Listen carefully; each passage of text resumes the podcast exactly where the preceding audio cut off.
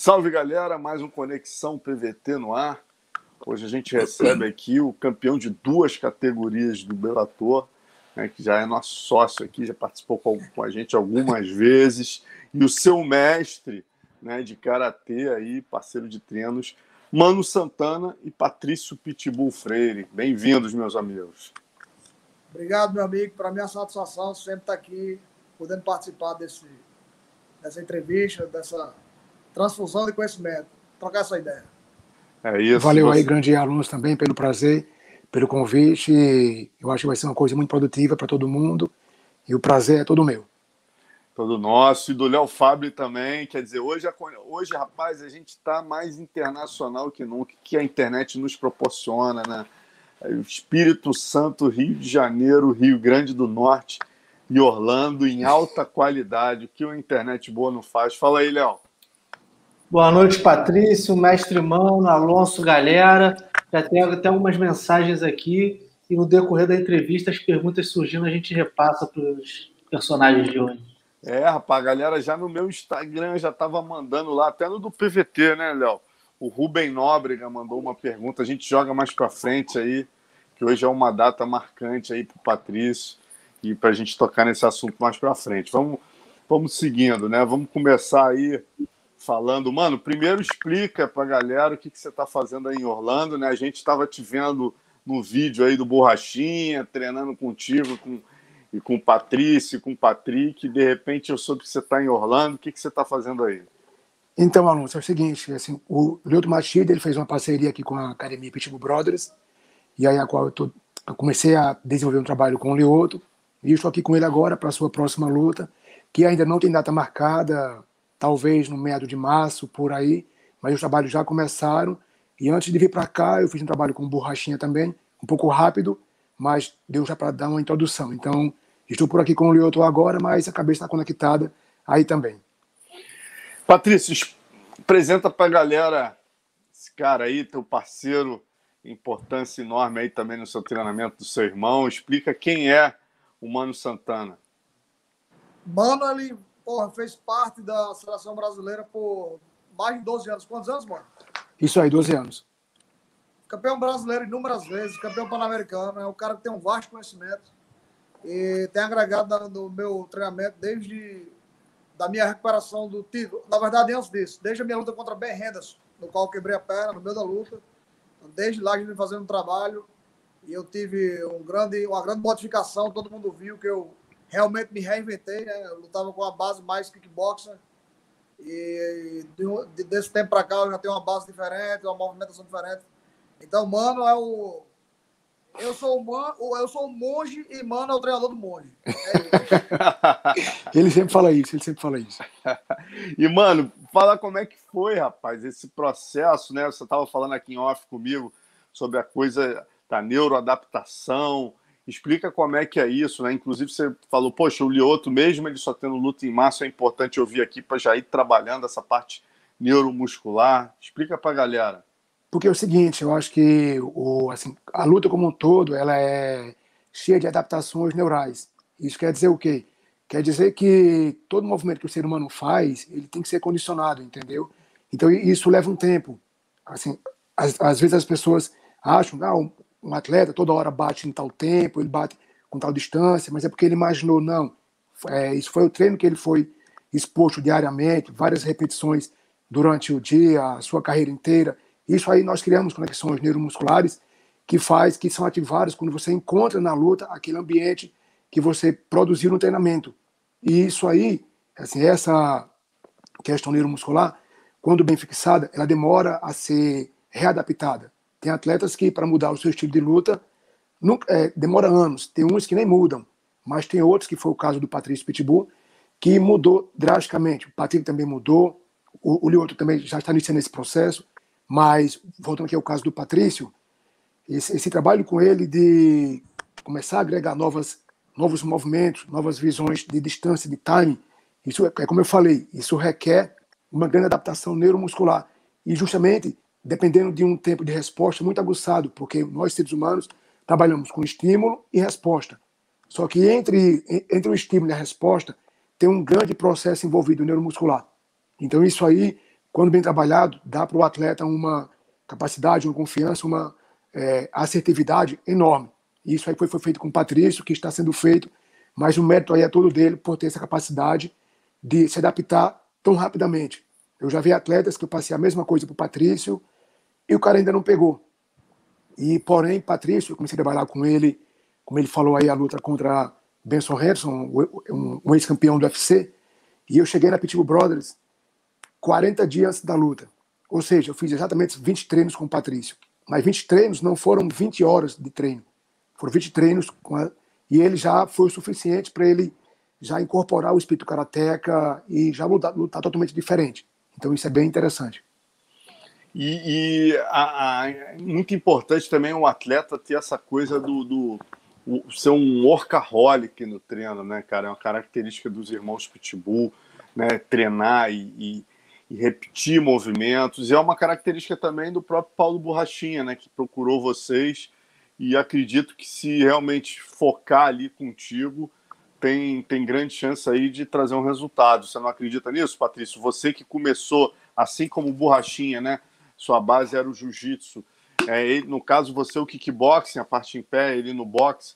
Você acha que se ele se dedicar, Patrício, ele ainda tem tempo de, de mudar o estilo dele ali, de melhorar a questão da distância para, quem sabe, conseguir o cinturão do UFC? Com certeza, Marcelo. Assim, leva um tempo de maturação, primeiro para o entendimento. O, o, que a gente faz é, ó, vamos conversar aqui, vamos entender essa outra visão, deixa eu te mostrar aqui como é que funciona eu fui um lutador também que usava bastante o seu estilo de luta. E eu me coloco como exemplo porque eu treinei muito boxe como ele treina hoje. Ainda voltei, né? Melhorei. Da época que eu fiquei na Tinogueira, eu fiquei de 2010 a 2014. E treinei muito boxe, muito mesmo. E eu já era bom naquilo. Então, cheguei na Tinogueira, eu fiquei melhor ainda. Encontrei grandes lutadores da seleção brasileira e falei: Ó, vou treinar boxe aqui porque eu acho que eu, esses caras vão me ajudar. E depois disso, comecei a nocautear os caras do Bellator. E, então, na minha cabeça ficou, pô, boxe é o caminho, boxe é o caminho, vamos pro boxe, vamos pro boxe. Vou nocautear todo mundo e isso, e isso aconteceu. Só que isso cria um vício. Né? Pô, posso nocautear qualquer um. Tô afiado do boxe, vou matar os caras. E Borrachinha passou por isso. Ele tá nocauteando todo mundo e agora encontrou um problema, talvez um problema de distância. Né? A gente viu que ele teve, um, não foi uma falha, foi um mérito do, do adversário dele, que encontrou uma distância melhor do que a dele. Eu e Mano, a gente já tinha observado isso contra aquele Uriah Hall, que tinha acertado uns golpes retos em Borrachinha. Lógico, Borrachinha conseguiu desvencilhar e nocautear no final.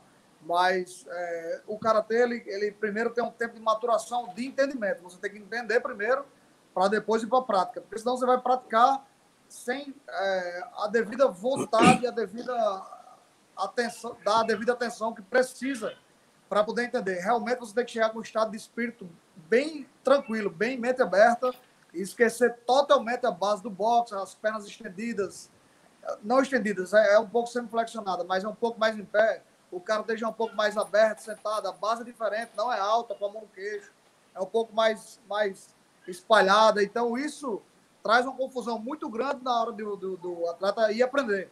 Ele sai do, do conforto dele, que é com a mão alta, um pouco mais receptivo aos golpes e tentar entender o time o que o, o, o, que o, o, o corpo do seu adversário está dizendo para você o que ele vai fazer. Então, o cara tem isso.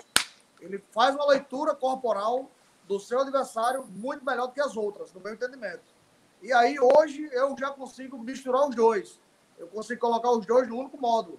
Tanto o karatê como o kickboxing, que é a combinação de boxe com chute, tanto boxe, taekwondo e aí por aí vai. Então a gente tem primeiro fazer com que ele entenda que ali pode ser um caminho que pode ajudar. Mano, é, de que maneira você acha que o, o teu karatê, né, o karatê que vocês fazem, pode ser um antídoto contra o kickboxing, contra a noção de distância e a enorme envergadura do Adesanya? Então, Marcelo, na minha opinião, claro, não é a opinião 100% correta e nem a única, entendeu? Cada um tem uma visão diferente da luta, tem uma, uma noção diferente. Mas, primeiramente, na minha visão, o que, o que a gente tenta passar para o Borrachinha e deve ser enfatizado é justamente a questão da percepção de distância. E não somente isso, eu acho que o Patrício já explicou muita coisa aí. Eu acho que o professor de Karatê já virou Patrício já, porque Patrício está um entendimento muito na frente e muita coisa que eu ia falar, ele já falou. Corretíssimo. E, é, como ele bem frisou, a gente tem que ter uma aceitação, mas, primeiramente, a gente tem que ter noções de como o adversário se comporta, qual a hora que ele ataca, qual a hora que ele se contrai. E todo adversário, todo tipo de luta, eles têm os, é, têm os gatilhos que são estímulos para quem está do outro lado perceber. Só que às vezes você não consegue enxergar é, do tipo a leitura que o teu adversário te deu. Então, desculpa, o jogo do, do, do Adesanya, ele é um cara muito leve, um cara que joga muito, chama do método dos três segundos. É justamente a cada três segundos o cara está mexendo, fazendo uma situação e ele impõe a envergadura dele. Só que, só que quem está do outro lado, no caso Borrachinha ou qualquer outro lutador, não tiver um tempo para poder perceber esse estímulo do Adesanya, a hora que ele vai bater, se complica. Então a principal arma que eu acho que o cara tem adaptado, que eu passo para eles, é justamente a, a, percepção de quando o cara vai entrar e como.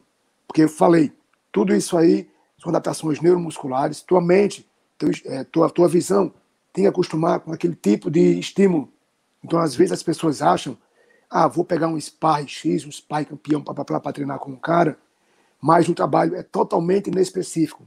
E uma das coisas que eu peguei, que eu pego no pé do Patrício, do, da equipe, que a gente vem trabalhando isso e tentando a cada tempo melhorar, é o que nossos sparrings tem que ser o mais parecido possível com o adversário. E eu acho que, o Patrício que não me corrija, mas já faz anos que a gente não contrata ninguém para ser sparring do Patrício. Os próprios atletas da Pitbull são seus próprios sparrings. Por quê? Porque a gente está tendo um trabalho com ele, eu todos os coaches, de começar a ensinar ele mecanicamente como se comportar.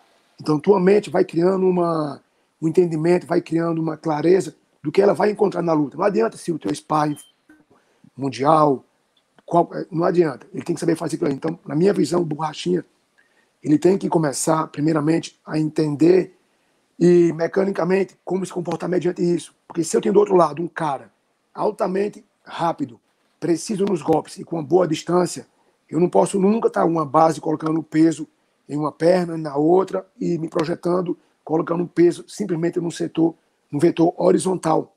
Quanto mais eu andar para frente, demonstrando que vou andar, o outro já está pronto, vai tocar antes e vai sair. Foi o que aconteceu. Então, para mim, eu acho que a gente, é esse caminho que a gente tem que frisar. É mostrar para o Borrachinha como ele entender a hora que o Adesanya vai entrar e como ele se comportar mecanicamente do, do, do, do, ponto de vista biomecânico, como ele se comportar. Porque, tanto com a base boa, como o Patrício falou, ele vai conseguir explodir para antecipar, vai conseguir explodir para sair, para esquivar, ou até mesmo entrar numa queda, o que seja. Mas se não tiver com essa visão, é bem complicado. Porque você Ei, acha que está dominando. Mano, só complementando o que você está dizendo aí, é, luta é luta, tipo assim, a gente sabe que nada impede de que Borrachinha mantenha o mesmo jogo que vem dando certo até agora. Concordo. Falar, é, fique mais atento na próxima e use o mesmo jogo que ele usou na passada e tem acerto. Ele pode chegar lá e nocautear o cara com o mesmo box que ele tem. É, o box não é um defeito. Apenas a gente dá uma opção a mais. O cara tem isso, uma opção a mais, uma opção a mais do jogo de luta, então pode melhorar o, até o, o, mesmo boxe, entendeu? Porque dá um time diferente, dá uma percepção melhor. É perfeito, perfeito. Agora falando de você, Pitbull, você já você defendeu o seu cinturão, né? Você lembrando Pitbull é campeão de duas divisões no Bellator, né? Na divisão dos leves e dos penas. E você fez uma defesa, uma defesa bem. Segundo o Henry Cerrudo, eu vi hoje o, o, o podcast do combate é o maior peso por peso do mundo, hein? Segundo Henry Cerrudo, disse lá no podcast do Marcelo Russo com Gleidson Venga com Luciano Andrade. Mas e aí você, quer dizer, já fez sua primeira defesa, passou pelo pelo Carvalho, né, pelo português, pelo Carvalho, e agora você vai pegar o Emanuel Sanches, que você já venceu, não é isso, Pitbull? Isso. Na verdade, eu, é, do GP eu já fiz uma antes dessas todas. Foi contra Juan Chuleta, a primeira rodada. Aí passei para Pedro Carvalho e agora vai ser Manuel Chances, que eu lutei em 2018 lá em Israel. E foi uma luta que eu ganhei, se eu não me engano, por decisão unânime. Ah, é um lutador duro, anda muito para frente, é um mexicano, não cansa. É um lutador de muito volume, muita pressão. Não pega tão duro, mas o volume compensa. Ele deixa o lutador é, sem pensar, porque está toda hora em cima, socando, chutando, botando para baixo, fazendo jiu-jitsu. Então, dessa vez a gente tem um, tem um, tem um plano aí, não é novidade para ninguém. Eu vou, eu vou trabalhar para parar ele no primeiro round. Nocaute ele no primeiro round. E, e o AD McGee, cara, 17 lutas, 17 vitórias, né? Você passando pelo Sanches, você já venceu o Sanches, a gente lembra, né? É, você passando novamente por ele, você vai pegar o AD McGee, que está invicto, 17 lutas, 17 vitórias, 6 nocautes, 6 finalizações, 25 aninhos, né? Seria a grande final valendo aí um milhão de dólares. É, o que, que você espera do confronto contra ele se realmente tudo correr bem? É, um lutador novo, é um lutador que no começo da carreira foi feito o que é feito geralmente com todos os lutadores, né? Vai, vai colocando o lutador é, com o cartel parecido, e o cara vai fazendo ali uma lutinha, vai ganhando outra. Só que o Bellator demorou muito tempo para colocar ele é, contra lutador duro, de verdade. É, não julgo ele, acho ele um bom lutador, acho, acho que se destacaria de qualquer maneira, botando lutador duro ou lutador fraco mas foi protegido por um tempo, parecido com aquele Mike Venom Page, que quando pegou o Douglas Lima não aguentou e foi nocauteado, se não me engano, no começo do segundo round ou foi no final do primeiro. É... Um garoto muito esperto, explosivo em pé, bom de jiu-jitsu, tem boas finalizações, tem nocautes espetaculares no primeiro round, muito rápido. É, mas nunca, nunca lutou contra um cara experiente como eu, é, nunca se preparou para lutar cinco rounds. É um cara que está com um gogó muito alto, vai ter que descer do salto, vai lutar contra a Patrícia Pitbull, melhor lutador da Terra, e vai perder. Você acha o Achuleto um, um, um, desafio maior do que ele? Cada, seu, cada adversário tem, tem, tem a sua periculosidade. Né? A Chuleta é um lutador muito duro, é muito difícil de decifrar o movimento que ele vai fazer, o, o movimento que ele vai usar, o ataque que ele vai preferir usar. Ele corre, anda para trás, você vai para cima, toma uma bomba, leva uma joelhada voadora ele dá uma estrelinha, vai nas pernas. Então, é um cara muito difícil de ler. E eu consegui ler, ele tranquilamente. É, Jay McKee, ele é um pouco estabanado. E apesar de que ele, com sendo estabanado como é, ele tem conseguido, no começo do round, botar alguns nocautes em alguns lutadores experientes. Parece que os caras entram delegados e tomam aquele, aquele, aquele susto e é nocauteado, que não vai acontecer comigo. Eu tenho uma leitura muito boa do, dos meus adversários e, e, eu vou surpreender ele com certeza. Maravilha. É, falando, tem gente aqui perguntando, né, Léo, fica à vontade aí para você entrar aí. Tem, tem, eu achei legal, vou jogar até essa para o Mano, né? Pessoal perguntando aqui do Renan Barão, que eu tenho visto aí, acabei de ver hoje, ele postou uma foto treinando aí na Pitbull Brothers. É, a gente lembra que isso é uma coisa muito legal, né? Quem eu cobri muito evento aí em Natal, eu sei como é que funciona as rivalidades aí, como a coisa era tensa aí, né, cara? A rivalidade entre academias era muito grande, então uma coisa, pô, é, é realmente muito legal ver um cara, né, rival de carteirinha hoje em dia se rendendo aí, treinando com vocês. Como é que tá a adaptação do Barão ao estilo de vocês? Perguntar essa pro Mano, o Karatê, como é que tá o Barão aí com vocês, mano? Ah, tá muito bom. O Barão é um cara muito humilde, muito gente fina. Como você falou, né? Que existia essa rivalidade aqui no nosso estado, mas é, assim, quando você chega a um alto nível, essas coisas não, não devem é, influenciar e não está. Então o Barão tá, chegou totalmente pronto para mudar o seu estilo, para começar a se reinventar. E assim, eu até acho particularmente que demorou muito a fazer isso. Demorou muito. A minha visão, demorou muito. Mas a gente treina, sempre, ele está sempre buscando melhorar, entender o porquê das coisas e leva muito jeito. Eu já percebi que ele é um cara que se adapta muito rápido, que não tem problema em estar tá migrando quando ele está afim. Então, eu vejo isso aí uma, uma medida que ele tomou, eu acho que muito proveitosa para a carreira dele e necessária, haja vista assim, a maneira que ele, que, que ele vinha lutando, né? Mas ele está se adaptando aqui rapidamente, não só com o Karatê, mas com todos os treinos aqui da Pitbull, e acho que vai ser um, um bom caminho para ele. Acho que está tudo interessante. Pitbull, você tem muito essa coisa, né, cara, de receber todo mundo bem, né? Você, pô, a tua equipe hoje está virando um, uma referência mundial aí, né, cara? Graças ao, aos teus excelentes resultados, a gente tem hoje aí, né, no mesmo dia, a gente vê o Borrachinha, que disputou o cinturão dos médios aí, né? A gente vê o Henry Cerrudo, né, o campeão olímpico campeão de duas divisões do UFC. A gente tem o Barão, né, que também é ex-campeão do UFC. Quer dizer, o que, que acontece? Você abre as portas, deixa o pessoal à vontade. O que, que você Marcelo, pensa sobre se isso? Se eu não estou enganado, o, o convite que eu fiz para Barão foi, foi dando uma entrevista para vocês, não foi? Ah, foi, cara, é verdade. Eu lembro disso. No PVC, é. Tu falou, é. seja bem-vindo. Porra, fico feliz aí de ter contribuído com essa, essa parceria. Tava, você começou a falar aí, eu lembrei que foi, que foi dando a entrevista. O que que Barão, acho que vocês me perguntaram o que que Barão tem que fazer. Eu falei, pô, ele tem que voltar. Ele tá triste, tá nítido porque ele tá triste, tá lutando sem vontade. Parece que ele quer estar em casa o mais rápido possível. Ele tá longe do filho, tá longe da família, tá longe dos amigos.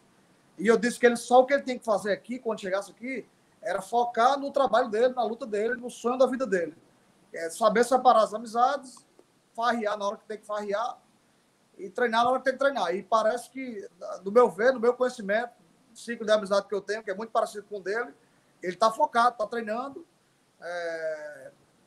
está é, tentando se reinventar, tem se colocado muito à disposição dos treinos, está pegando aquela catinga da nossa academia, né, que é aquela, aquele jeito do lutador do lutador ser. Me surpreendi positivamente com o Barão. Barão tem lenha para queimar ainda, treina duro, é um cara que não, não, não é fraco, ele não foi campeão à toa. É um cara que tá, lógico, todo mundo sabe da sequência de derrota que ele tá vindo, mas ele, na minha visão, era só psicológico. E agora eu acho que é, a gente já conseguiu corrigir isso daí, ele tá colocando novas opções no, no treinamento dele, entende, é um cara curioso, escuta bastante, conversa muito com ele. E vamos ver, ele, ele tá se reinventando e vai dar certo. Eu acredito no garoto. Pô, que bacana isso, né, rapaz? E deve ser muito gratificante para você também, né, mano? Trabalhar com atletas é, desse nível, né, cara? Você ter, por exemplo, um campeão olímpico como o Henry Cerrudo aí. Qual é o diferencial de você ter um atleta fisicamente, né? Um cara que chegou a ter uma medalha de ouro olímpica?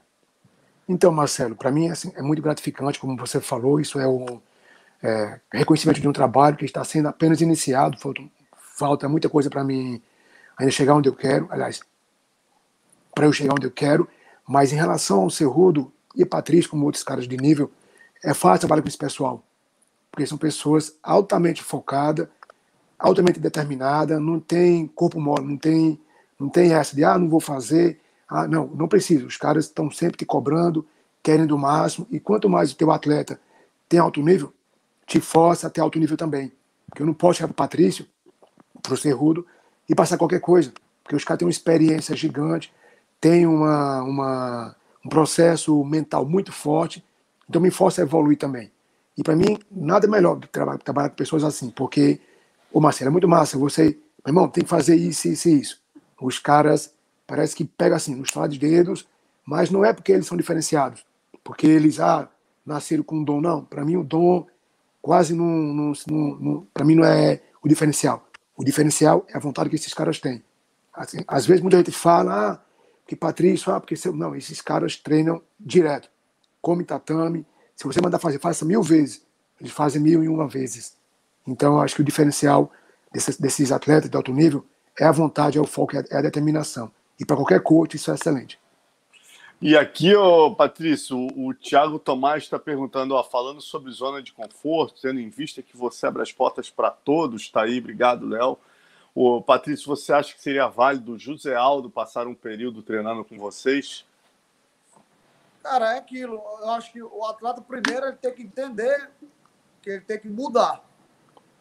Pelas entrevistas que eu vejo de Aldo, ele, ele não, não pensa ainda assim. Ele fala, pô, eu nem assisto a luta do meu adversário, quem assiste é o Dedé.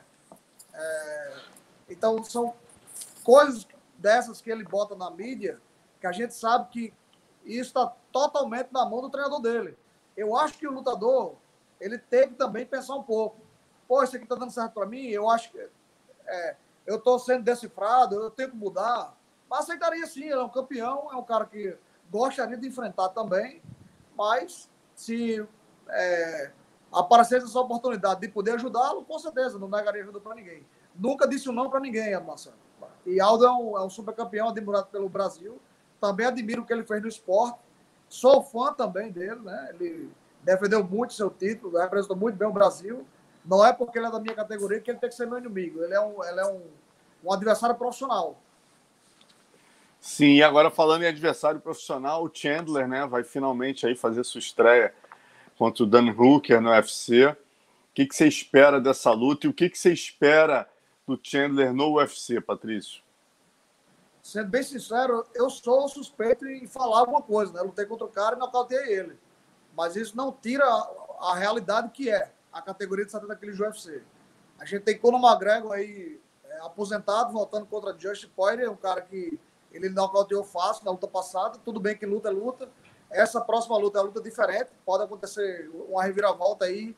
E Justin Poirier pode bater nele, mas para mim é uma luta já que é, eu acho que Conor McGregor passa de novo. Na minha visão, Conor passa de novo. É, mas não é um cara que está em ritmo. Ele não está em ritmo para ser campeão de novo. Agora, nesse momento. Ele vai precisar de tempo. E tempo ele não vai ter nessa categoria. É, a gente tem Tony Ferguson, que perdeu. A gente tem Justin Gate, que perdeu para Khabib e Khabib está aposentado. E, por outro lado, você me lembrou naquela entrevista que a gente estava fazendo em inglês, há pouco tempo, que tem Charles do Bronx. Então, na minha visão, é isso. Se Charles do Bronx passar da próxima luta, eu acho que o título vai para Michael Chandler contra Charles do Bronx. Na minha visão, se isso não acontece, Michael Chandler vai passar por cima de todo mundo. Você acha que o Michael Chandler é favorito, mesmo, por exemplo, Conor vencendo o Dustin, né? É, com toda essa galera, você acha que o Chandler é favorito para ser campeão do UFC? Eu acho, eu acho. Como eu falei, eu sou suspeito a falar porque eu bati no cara. Então todo mundo vai dizer, ah, Pitbull tá falando que ele vai vencer porque vai levar o nome de, do, do, de Patrício Pitbull junto. Mas não, veja a luta de Michael Chandler, é um cara altamente brutal, violento, tem a mão pesadíssima, é muito rápido, muito forte muito bom de wrestling, cara qualquer um em pé. É tanto que meu irmão é melhor que ele em pé e foi nocauteado, infelizmente. Né? Teve a vingança, eu matei esse desgraçado, dei muita porrada na cara dele.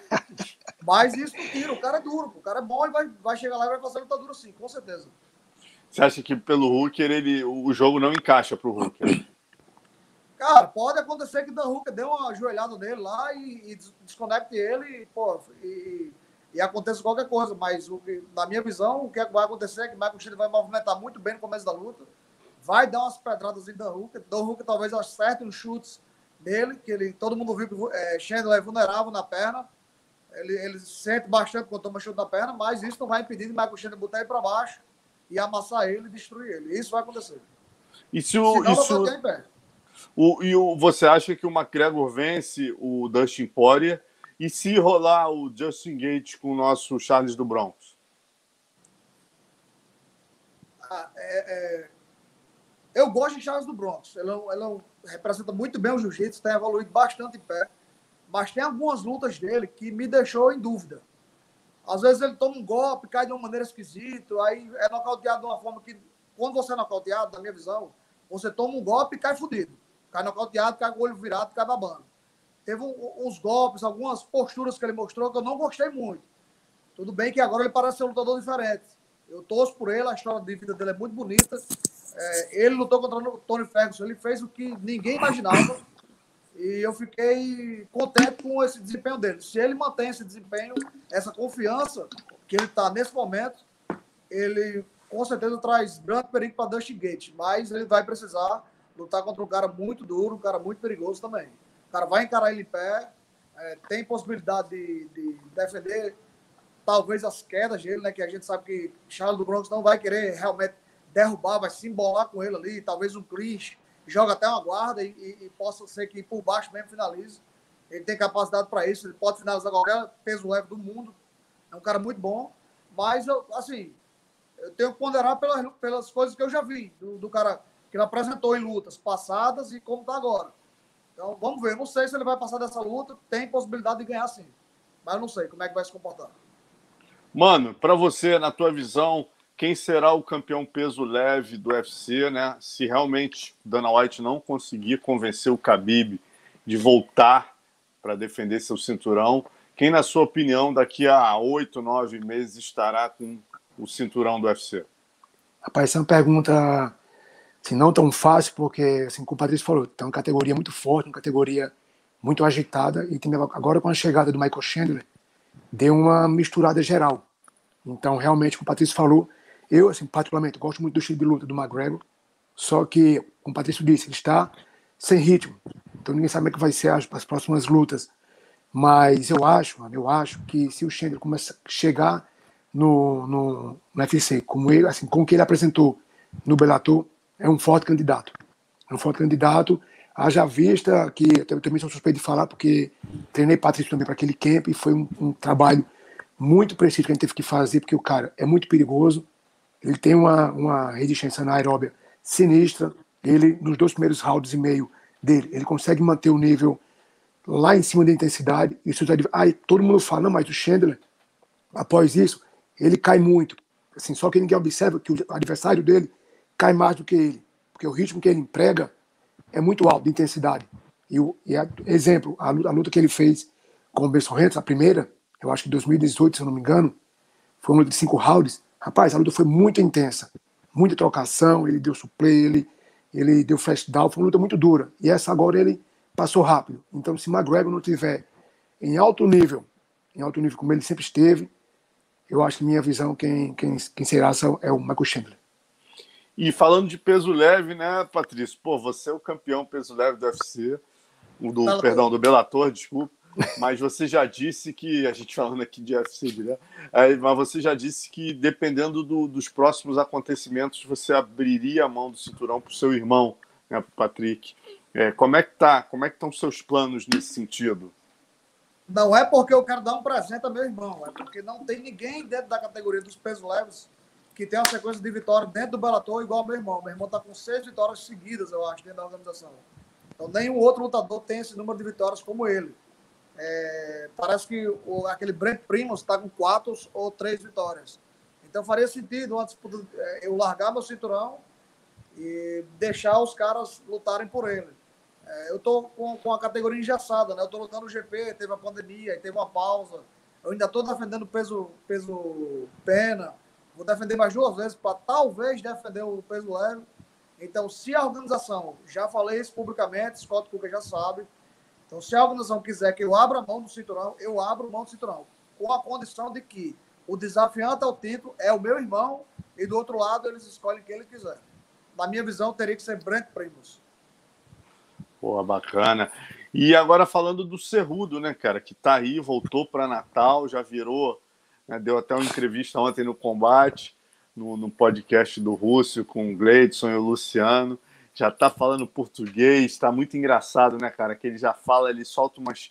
Ele mistura, é, ele fala muita coisa de gíria nordestina com o português e mete o inglês no meio, tá? Pô, realmente tá genial e ele tem uma influência grande, obviamente, de vocês. Ele fala isso, né? Ele diz: o Patrício, para mim, é o maior pound por pound do mundo. E ele, e ele reconhece que o karatê foi um diferencial para ele, né? Você acredita que se ele conseguir essa luta com o Davidson, atual campeão dos moscas do UFC, o Davidson Figueiredo, ele entra como favorito, Pitbull? Como é que você vê se essa luta ocorrer? Você acredita que essa luta possa ocorrer? Marcelo, o problema de Cerro ter se aposentado é grana. Ele, ele, é claro, ele não quer lutar contra Davis, ele não tem nada pessoal contra Davis. Ele respondeu a um comentário que Davidson fez, um desafio que Davidson fez, que lutaria, que arrancaria a cabeça, aquela, aquele papo de lutador, aquele mesmo papo. Mas ele me disse, cara, eu estou preocupado com dinheiro. Se o, o UFC não me der grana, eu não volto. Eu quero, eu quero dinheiro, eu quero que os caras me paguem melhor. É, não me pagaram bem e, porra, eu não vou lutar só porque o cara tá vontade de lutar contra mim. Mas uh, Davis é uma mão muito poderosa, todo mundo sabe disso. É, só que eu vi uma luta de Davis contra a Formiguinha daqui, tal, José Formiga, no qual ele foi dominado por José. Então o Cerrudo vai fazer pior. Vai agarrar ele, vai botar para baixo e vai também trocar com ele. O Cerrudo tem inteligência para isso. Ainda mais agora porque ele está usando essa distância. Bom, gosto de Davidson Figueiredo.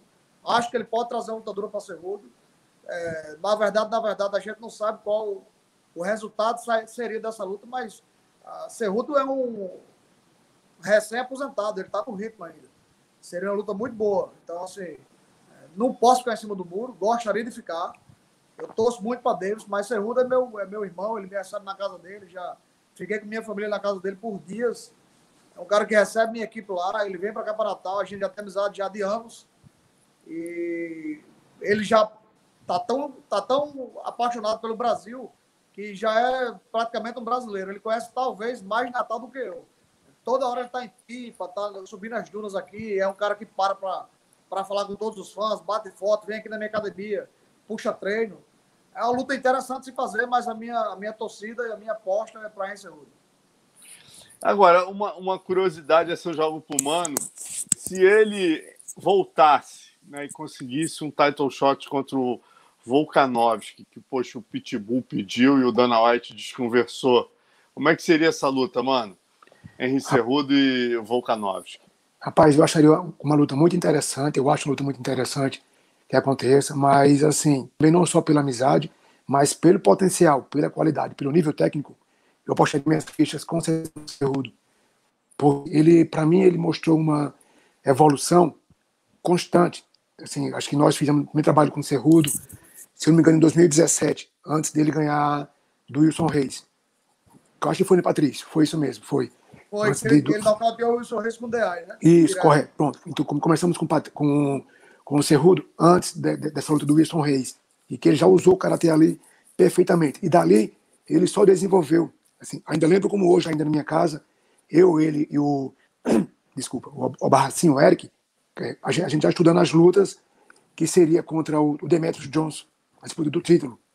E ele, meio querendo que entender a situação ainda, mas na luta ele seguiu todo o plano estratégico ali que a equipe dele montou, juntamente com a nossa também, e foi uma evolução muito rápida. E aí a pessoa, todo mundo queria ver o Cerrudo sendo testado em uma luta mais, digamos, mais acirrada mesmo. E para mim aquela luta foi a luta contra o Marlon Moraes. Então foi uma luta que o Cerrudo mostrou que realmente tem gás, tem sangue, tem coração e tecnicamente não se fala. Então acho que com, contra o Vulcanovski eu realmente aposto no Cerrudo. Haja visto essa evolução crescente que, que ele vem. Tudo bem que ele parou, aposentou, mas é como o Patrício falou, ele ainda tem muita lenha para queimar, está muito, tá muito recente ainda, então eu aposto, não por causa do Karatê, mas sim agora a leitura que ele está fazendo da luta.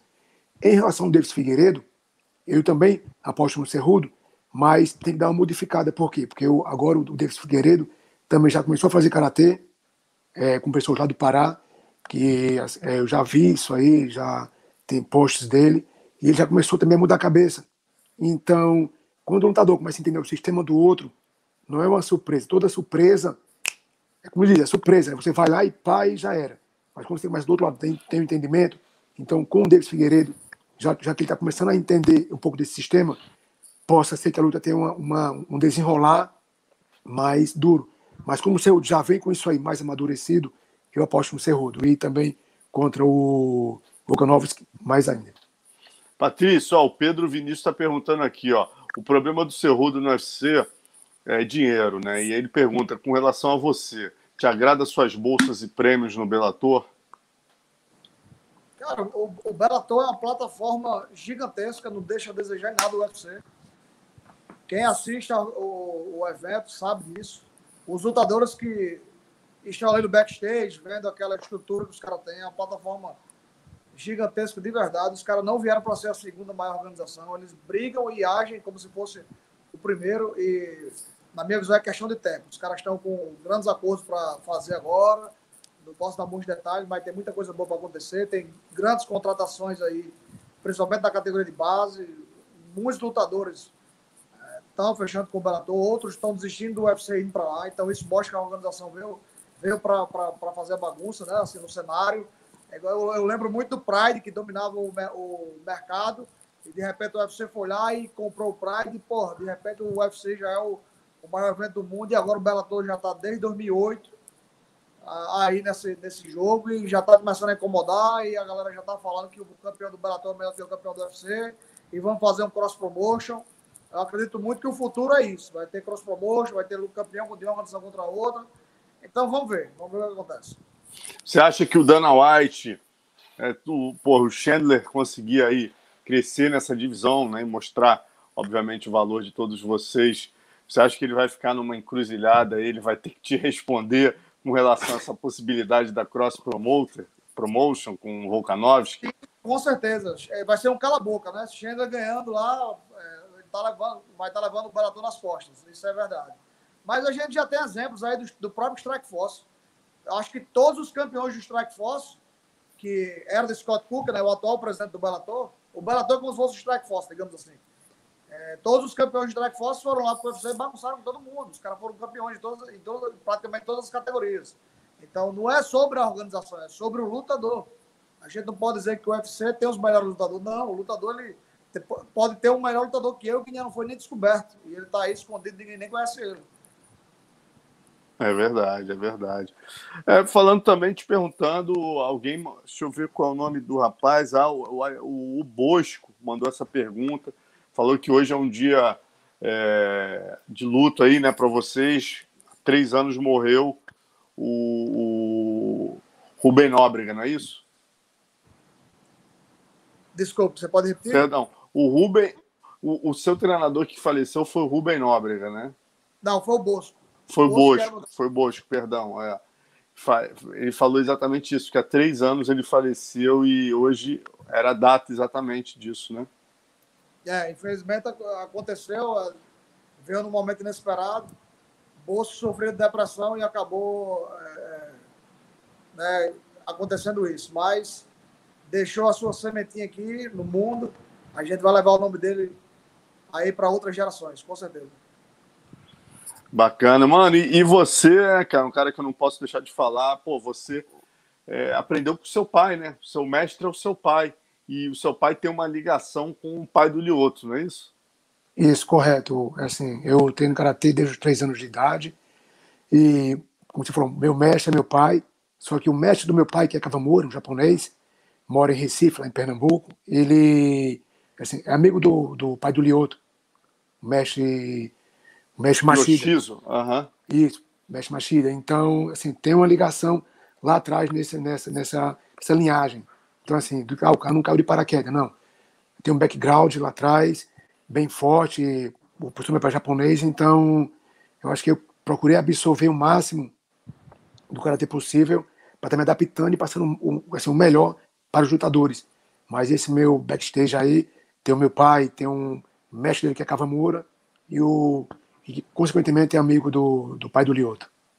E o Lioto agora próximo, vocês ainda não têm definido quem será o oponente, né? Já começaram aí o camp, mas ainda não sabem quem vai ser o oponente, né? Isso, correto. Assim, não temos ainda nomes ainda para que seja o seu próximo adversário, mas como você falou, o nosso treinamento já começou, a gente está avisando aqui novas, novas situações para o Lioto e como todo atleta tem que evoluir sempre, também com o Lioto não é diferente. Então a gente está aqui iniciando o trabalho com ele. Não posso passar maiores detalhes, mas que o futuro só Deus pertence, como diz, né? Em março, se Deus quiser, a gente deve lutar em março. Patrício, para a gente terminar aqui, a galera sempre gosta das suas análises, né, cara? Tu é um cara que, além de conhecer a luta, é muito sincero. O pessoal tá perguntando aqui, pergunta para ele, o Jim, pergunta sobre a luta do Israel Adesanya contra o Ian Barrovic, né, e sobre John Jones nos pesados. Vou fazer uma para cada um. Vou perguntar para a gente terminar o Patrício, o, o Ian Barrovic e o Israel Adesanya. Você acha que o Ian Barrovic pode complicar o Israel Adesanya, essa divisão de cima, caldo engrossa, Pitbull? Esse cara ele pega muito duro. Se fosse um, um adversário, no caso do Adesanya, fosse mais parado, ele teria a chance de colocar essa mão aí, dura dele, e botar a Adesanya para dormir. É, Poitin, né, Alex Poitin, lutador de joinha aí, que lutou Glória, campeão mundial, bateu a Adesanya duas vezes. É um cara que tá chegando no MMA também, fica ligado, esse cara vai dar show. É, conseguiu colocar a mão em Adesanya e desligou ele. É, mas eu não sei se esse cara vai ter essa, esse time do Adesanya, é muito complicado. Possa ser que, que faça isso, mas eu acho bem complicado conseguir é, ler, ter essa leitura, porque o, o Adesanya é muito inteligente, ele não para, ele usa esse método dos três segundos que o Mano falou. Ou ele anda para um lado, ou ele finta, ou ele ataca, e a cada três segundos ele está tentando fazer com que ele não tenha essa leitura decifrada pelos seus adversários. E John Jones dos pesados, cara, eu não. É, John Jones, ele, ele, se você ver todas as lutas dele, todas, todas, todas, ele nunca deu uma sequência. Sempre é só um golpe. É um escorado na perna, uma cotovelada, um jab, um chute, um direto e se move. Ele nunca para e dá uma sequência grande. Que na categoria dos, dos pesados, é, os caras tendem a ser mais lentos, né? porém pegam muito duro. Então, possa ser que ele, com essa nova categoria, ele aumentou, teve um, um ganho de, de, peso corporal melhor, possa ser que ele tenha uma, uma, uma contunda melhor dos adversários também. Mas eu não sei se vai ser é, suficiente para parar esses trogloditas, entendeu? Eu estou bastante curioso, não vou fazer nenhuma aposta, não posso duvidar de John Jones, Para mim, ele é o maior 9-3 de todos os tempos. Bateu em todos os caras, todos os campeões que enfrentou. Nenhum 9-3 fez a história que ele fez. Nós temos Shogun, que fez muito parecido. Temos também Lioto, que fez muita coisa boa ali. Mas nenhum se compara ao que aos fez de John Jones. Então, gente, é um cara que a gente não pode duvidar. É, vamos ver, vamos ver o que acontece. Mano, o que, que você acha? John Jones nos, pe nos, pesados aí. Tu acha que. Tô deixando, tô deixando o mano sem resposta. É, não, rapaz, eu, eu ia falar, falar agora. Eu ia falar agora. O Patrício, meu irmão, assim como ele falou, que ele é um monge e eu também sou do monge, mas o monge fala tudo, meu irmão. não, mas eu concordo com o que o Patrício falou, que assim, a análise é muito precisa, muito assertiva. Assim, eu também sou fã do John Jones, aliás, eu sou fã do John Jones, mas é aquela coisa que o Patrício falou. Ele está numa categoria que os caras estão acostumados a absorver mais e pegam mais pesados. Então o John Jones vai ter que realmente, já que ele não tem uma, um volume de luta tão, tão, como é que eu posso falar, tão intenso, é mais golpes, parece for mais golpes colocados. Então com esses caras tem absorção maior. Então para mim ele vai ter que precisar de muita, muita técnica para bater em cantos corretos para o adversário realmente sentir. Porque se não bater num canto que desligue, os caras vão tender a suportar. E aí do outro lado a mão vem pesada. Então eu também estou curioso para ver como vai ser. Acho que ele deva, deva com certeza se desvencilhar, mas não vai ser fácil. Agora, Pitbull, pô, a gente tudo correndo bem aí, você ganhando essa milhazinha a mais aí para conta, já tem os planos, o que, que você vai fazer aí com esse um milhãozinho de dólar ganhando esse, esse GP, cara? Vou pegar todo esse dinheiro, todo esse dinheiro e apostar contra o campeão do UFC. Vamos ver se esses caras têm culhão para fazer essa luta acontecer. Vai ser isso que eu vou fazer com já vai, já, já pode avisar pro Dana White. Você vencendo já, o dinheiro. Ele já sabe. Esse careca safado já sabe. Tô de olho. Tô ligado nele. Esse Patrício não presta, bicho. Maravilha, gente. Foi muito maneiro. Mano, prazer te conhecer aí, cara. Parabéns pelo seu trabalho. Né? Tá arrebentando aí, fazendo história. E, pô, Patrício, você não tem nem o que falar sempre aqui com a gente, fazendo excelentes análises e, porra, parabéns mais uma vez pelo teu trabalho. Valeu, meu amigo. Agradeço demais o espaço. Obrigado.